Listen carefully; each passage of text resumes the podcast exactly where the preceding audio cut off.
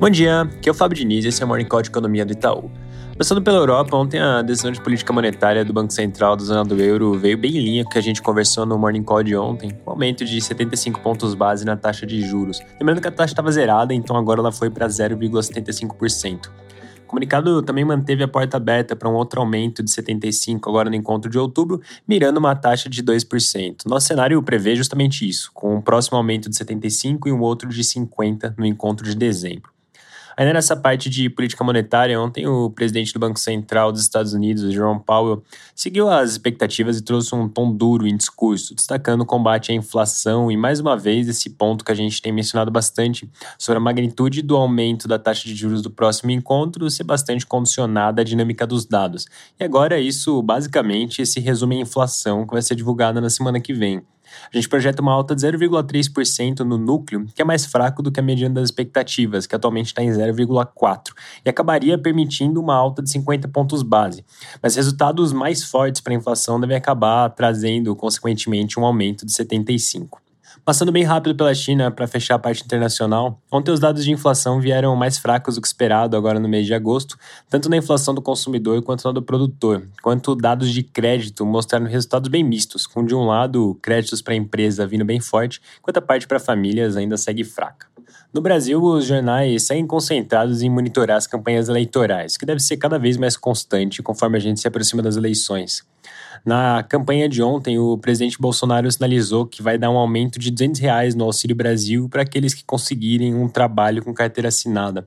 Vale lembrar aqui que o programa Auxílio Brasil tem sido um dos principais alvos de campanha. Além do próprio presidente Bolsonaro que comentou ontem, o, na semana passada o ex-presidente Lula já tinha comentado também é, que pode trazer uma parcela extra de 150 reais a cada criança beneficiada pelo programa.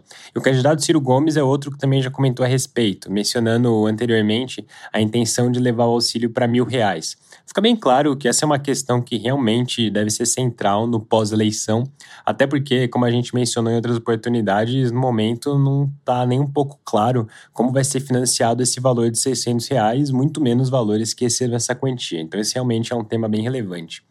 Em relação às pesquisas, ontem saiu um novo levantamento do Instituto Futura, que lembrando aqui, é um que tem tido um resultado diferente da média das pesquisas e vem mostrando o presidente Bolsonaro na liderança.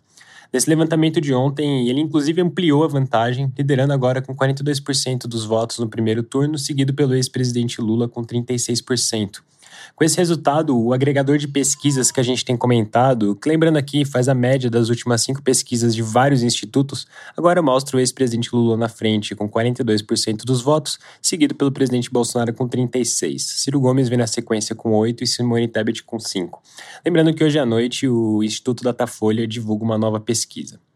Mudando de assunto e com isso caminhando para o final, agora às 9 horas o IBGE divulga a inflação do mês de agosto, que deve vir com deflação de 0,39% no mês. Com isso, a inflação acumulada em 12 meses deve recuar para 8,7%, vindo de 10,1% em julho. Assim como foi no IPCA 15, essa leitura de hoje deve ser impactada por resultados negativos em combustíveis, eletricidade e comunicações, que ainda é um reflexo dos cortes de impostos feitos recentemente, também na redução de preços de combustíveis feita pela Petrobras. Olhando para a parte de preços livres, a alimentação do domicílio deve trazer alguma desaceleração, principalmente por conta do alívio no preço do leite. Dito isso, a inflação de serviços ainda deve seguir em patamares elevados.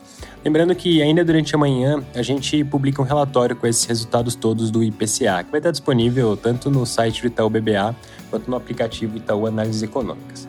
É isso por hoje, um bom dia e um bom final de semana.